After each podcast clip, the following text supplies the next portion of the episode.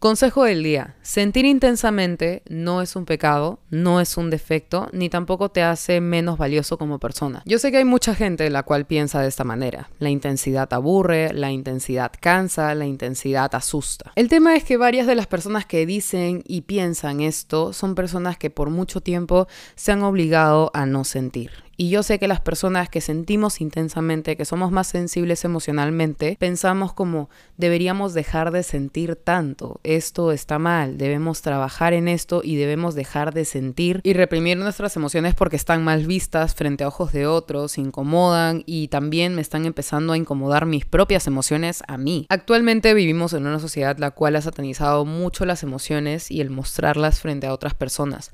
El sentir no está mal, el tener emociones sean negativas o positivas, no está mal. El sentir intensamente no está mal. El mostrar nuestras emociones abiertamente no está mal. El tema es que a la gente le incomoda porque la gente ha dejado de sentir muchas de sus emociones sin darse cuenta. Y las personas que somos un poco más sensibles y abiertas con nuestras emociones nos sentimos culpables de ese hecho. Desahuévate. El sentir intensamente no está mal. El dejar de sentir o reprimir tus emociones es lo que te hace daño.